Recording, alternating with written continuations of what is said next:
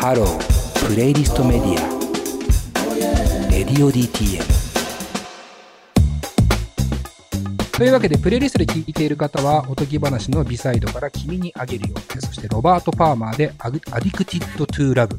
そして、ザ・カーズでドライブの3曲をお送りしました。ここからパート2になります。改めてゲストは、おとぎ話から有馬和樹さんです。よろしくお願いします。よろしくお願いします。お願いします。はい、えー、まあ、早速ね、おとぎ話の新譜と80年代のね、えー、曲を聴きましたが、まずはちょっと軽く新譜の話からいきたいかなと思っていて、うん、まあ、君にあげるよ。はい。うんいい曲だよね。いい曲だ。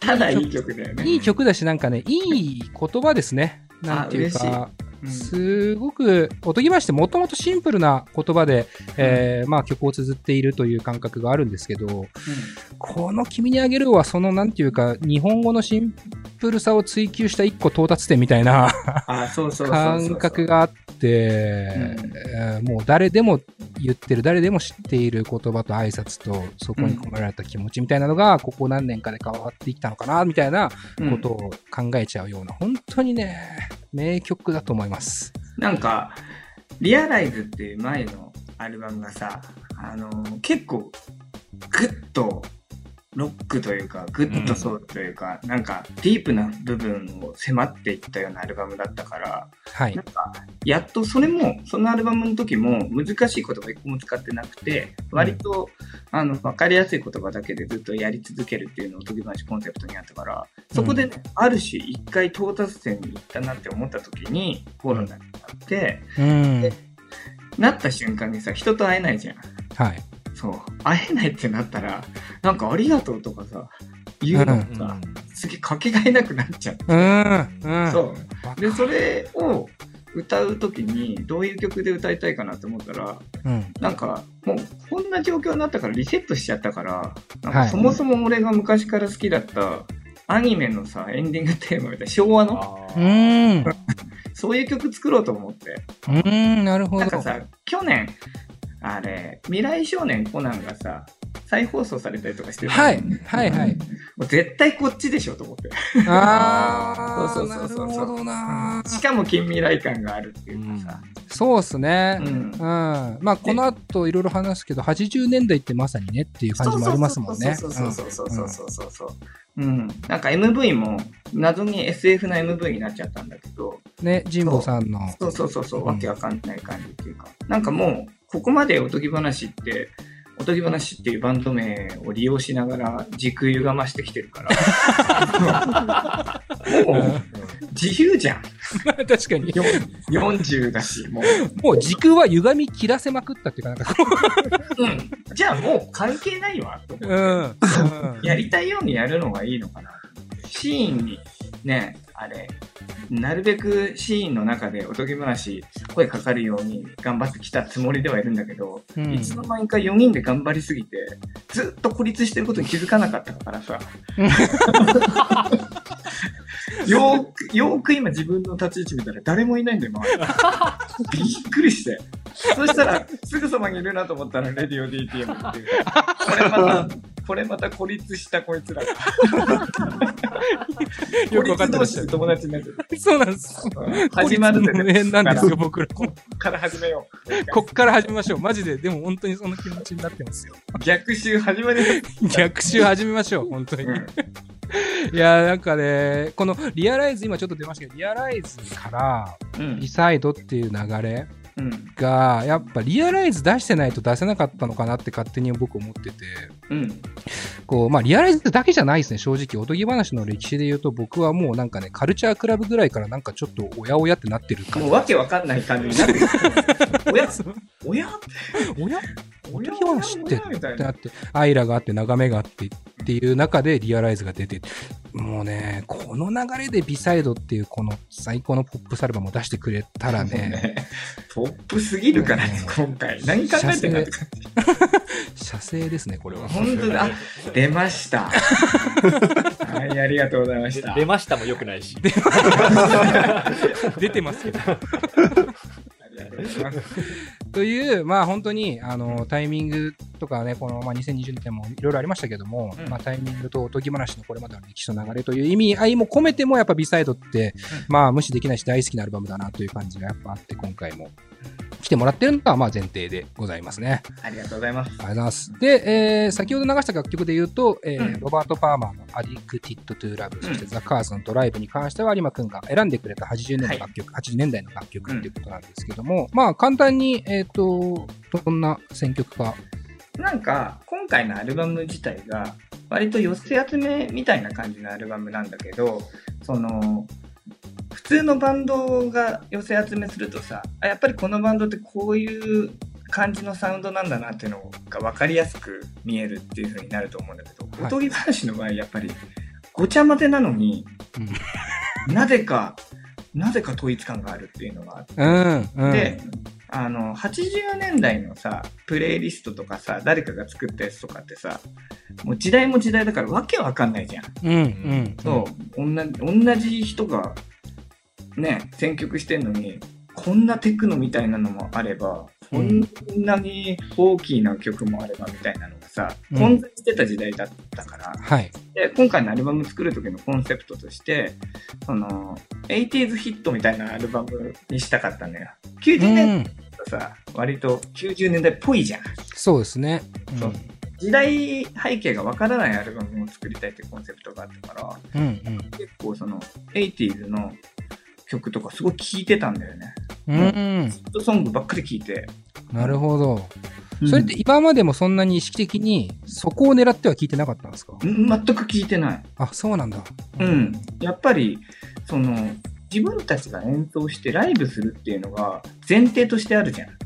うん。うん、うん、だから、そのライブを前提って考えると、例えばソウルだったり、例えばロックだったり、次のライブのコンセプトの上で曲作ったりとかしてたんだけど、うん、なるほど去年は全くそれがないから、あうん、よりなんか自分があんまり聞いてなかった、うん、うん、もろどっぷりこっちにはまろうみたいな気持ちで聞いてなかった年代ってなんだろうと思ったら完全に80年代が抜け落ちてたんだよね。うーん、そうなんだ。なるほどな。じゃあ結構本当に、まあ、最近のマイブームっていうと安っぽいですけど、そんな感じ、具合があるんだ。うん。なんか、時代がさ、あの、なんだろ、深呼吸できないみたいなさ、鬱屈とした感じじゃん、今。2020年、はい、2021年って。うん、だからなんか、浮かれてた時代の音楽聴きたくなっちゃって。うん、なるほどね。はいはい、はい。そうそうそうそういいですね。浮かれてた時代っていうのはまたいいですね。確かにね、うん、戦争とかはあんまりこう、思ったるものがなくてとかね。うんうん、楽曲とか音楽性とかもどんどん増えていったという年代でもありますからね。そうそうそうそうそうそうそういや、なんか今日、80年代が、あの、語り合えるのめちゃくちゃ楽しみなので。嬉しい。ちょっとなんか他のラジオではあの喋れないようなことでも、まあ、ガンガン喋ってもらって大丈夫なので、うん、ありがとうございます。はい、やっていきましょう。というわけで改めてね、えー、今回は、えー、おとぎ話、有馬くんと語る80年代ポップスの名曲たちというテーマでやっていきたいなと思います。えー、っと、アンケートをちょっと軽く最初に紹介したいんですけど、またごめんなさい、はい、おとぎ話の話に戻ってしまう部分ではあるんですけど、アンケートにね、うん、あの改めておとぎ話のポップサイドについて話したいということを書いていただいて、うんで、確かに、今までおとぎ話といろんな話してますけど、うん、どっちかというと、こう、ディープなというか。そうだね、なんか男子、男子校の楽屋、が楽屋とか 男子校の部室みたいな話 そう、だから、意外とおとぎ話のポップサイドっていう、まあ、あえて言葉にするならという感じだと思うんですけど、うん、というところの話してないなと思って。そうなのよ。意外とね。そうなの。そう、うん、これが意外だからまあそれはね多分出会ったタイミングとかもあるんだと思うんですけどね。そうだね、うん、誇りぐらいのタイミングだったかな。誇りの時もやっぱり結構ロックっぽくやろうとしてるんだよ。バンドとしては、うんうん、で今まで全部の歴史そうなんだけどなのにねやっぱなんかね俺のせいなのかね。ポップなんだよね。どこどう切っても。なんかうん、ジャーマンロックみたいなことやってもポップになるっていうか、これなんでだろうと思って。確かに。なんでかっていうのは逆に言うと解明できてないんですか？できてない。だってさ、例えば、ゆらゆら帝国とかさ、オーガイアスホールとかさ、ね、例えば好きでさ、うん、こういうバンドと対バンできればいいなと思ってさ、はい、じゃあ今回は結構演奏で頑張るぞって思ったアルバム後で聞くとさ、うん、あれトップすぎたんかなみたいな。でも音だけ聞くとそうじゃないんだけどどうしても俺のなんか汁というかね有馬印が入ると、うん、そうなんかポップになっちゃうんだよね。いやでもそうですね、有馬印は確かにポップ、まあ、ポップと、なんかこう、奇妙な感じ、どっちも請け負ってはいますけどね、なんていうか、そっか。まか不思議な感覚も、一種有馬くんからも出てるような感覚あるけど、それはなんかバンドの集合体としてのうねりなのかなともちょっと思ったりもする。そっかそっか。うん。うんだポップサイドってまだ確かに僕もだからあんまり、あの、おとぎ話が、まあ、すごくポップだとは思うんですけど、うん、ポップだと思うんですけど、ポップですって説明できない感覚あるんですよねいや、確かにね。それだけで終わってほしくないな、みたいな。そう、だから何バンドかでイベントやってたじゃん、今まで。はい。うん。でよく考えるのよ、最近。あ、対バンしてたなと思って。うんうんうん、で考えるけど、やっぱ30分、35分、40分のライブで、伝わりきらないのかもしれないなと思って。で、キャラが強いじゃん、4人とも。うん、はい。なんかさ、もうわけわかんないんじゃないの、お客さん。確かに1本のライブでも、1枚のアルバムでも、1曲でも語れないバンドなんで、これはね、確かに。やっぱり情報硬すぎて。うん、うん。うん。本当に。まあね、でもその感じをね、このポップアルバムというか、ポップスとしてもね、あの、仮にこれがポップサイド全面丸出しとしても、出てきちゃう感じはね、おとぎ話まさに、おとぎ話印としてもね、そう、やっぱこう、なかなか理解しきれないというか、そこが面白い、まか不思議なバンド。かもね。そこが一番の魅力かもね。ね他の人と違う。うん、そんな気がするっすね。うん、ちょっとまあそんなおとぎ話の、まあ、紐解きにもなればと思って今回80年代ですけど、はい。はい、まあ、まずは、ちょっといくつかトピック用意してるんですが、まずなぜ今80年代なのかっていうところだと思うんです。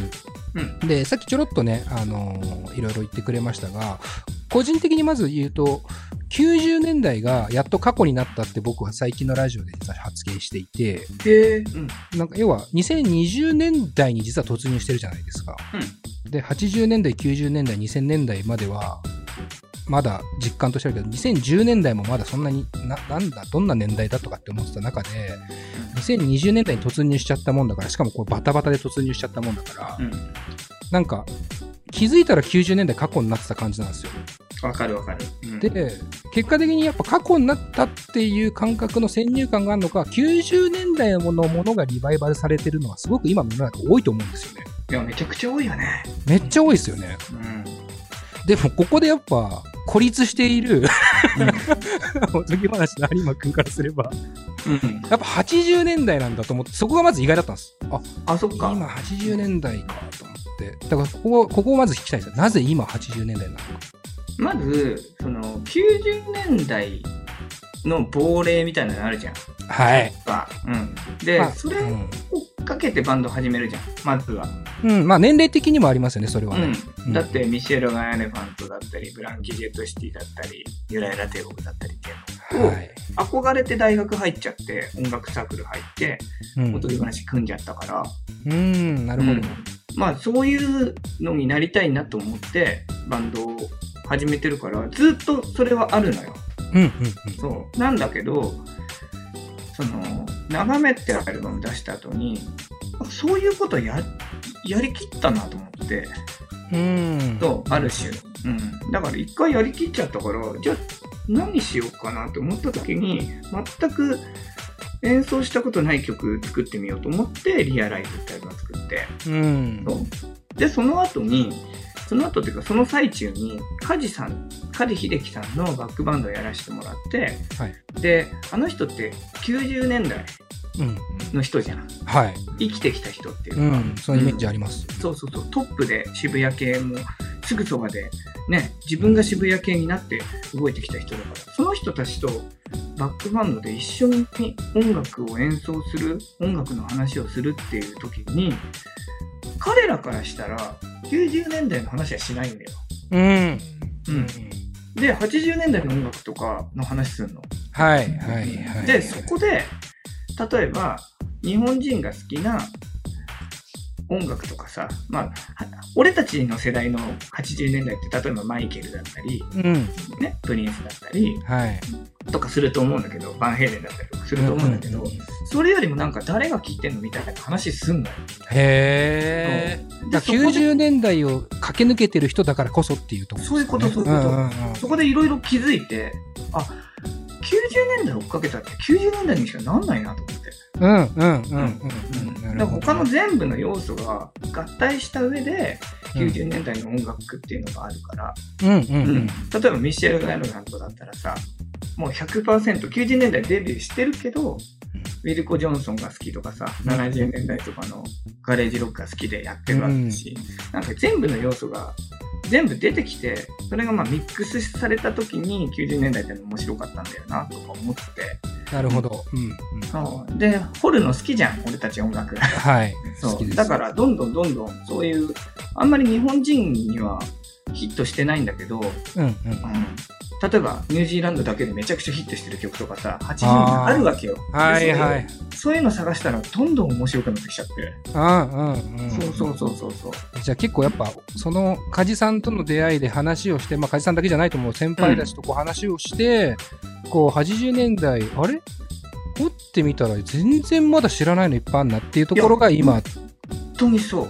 全然知らない。で逆に、ねなんだろう60年代の音楽とかの方が知ってるね、うん。好きだから、あそこの辺の周りのしょうもないバンドとかも知ってるんだけどそうなのに、そう、80年代のめちゃくちゃヒットしてるのに自分が知らない曲ってこんなにあるんだと思って、うーん。もったいないなと思って。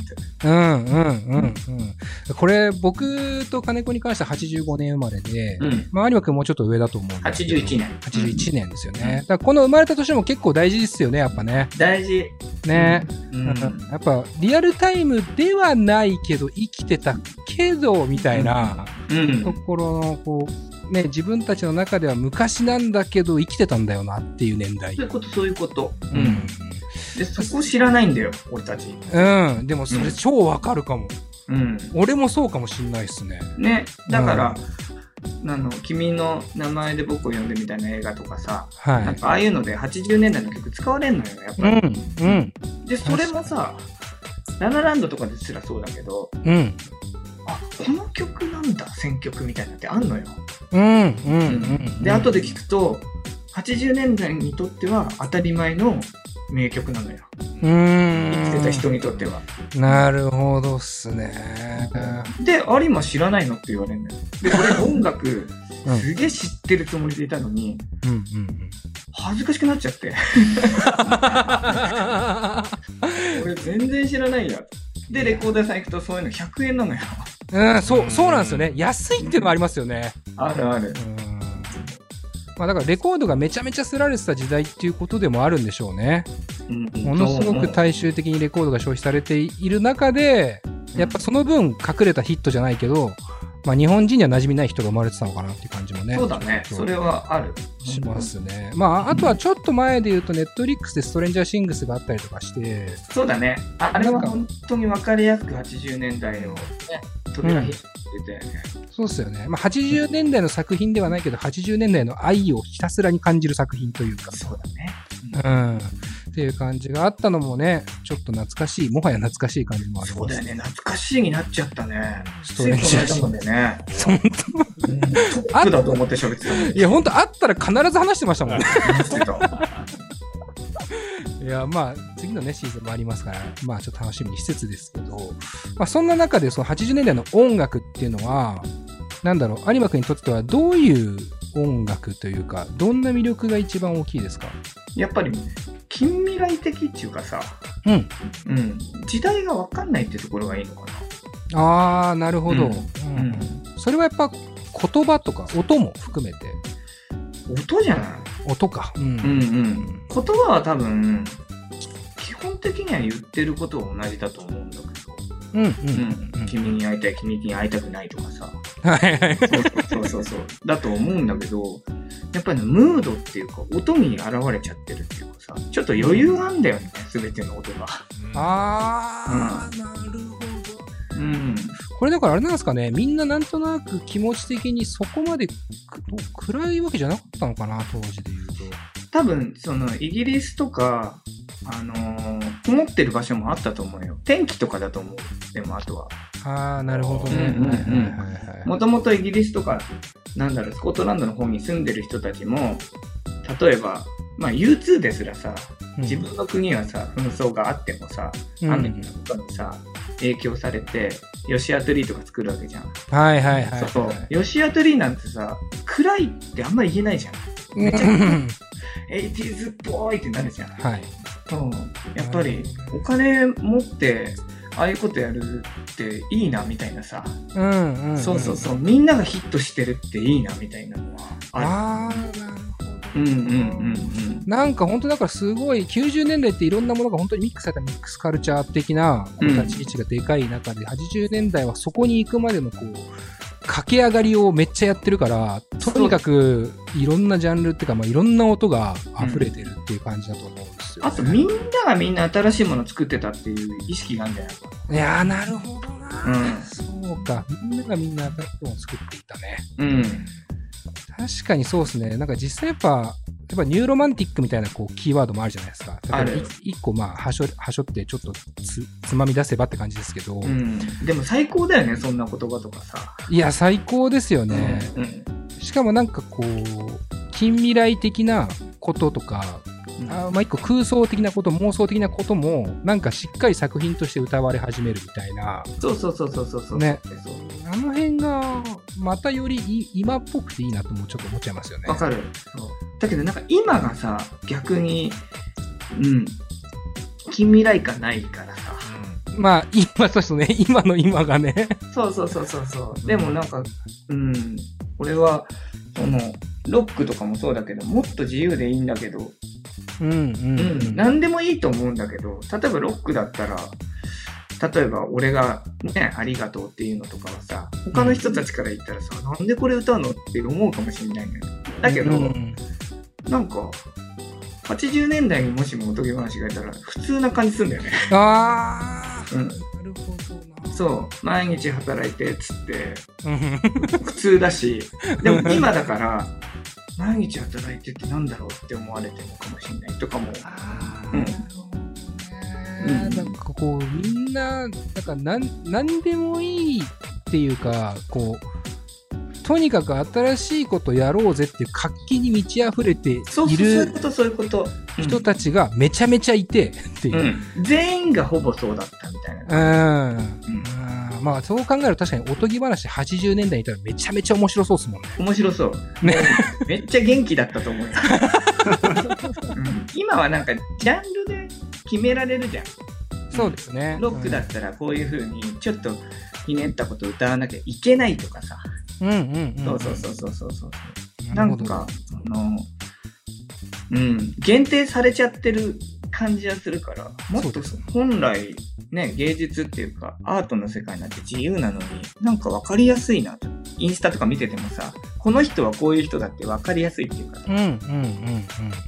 すごいわかる。なんか本当ねそうやってこう、なんだろう、やり方とかっていうのをなんつちょっと様式に当てはめがちっていうのは、まあ僕らそう、それそれそれ、ね様式に当てはめてんのよ。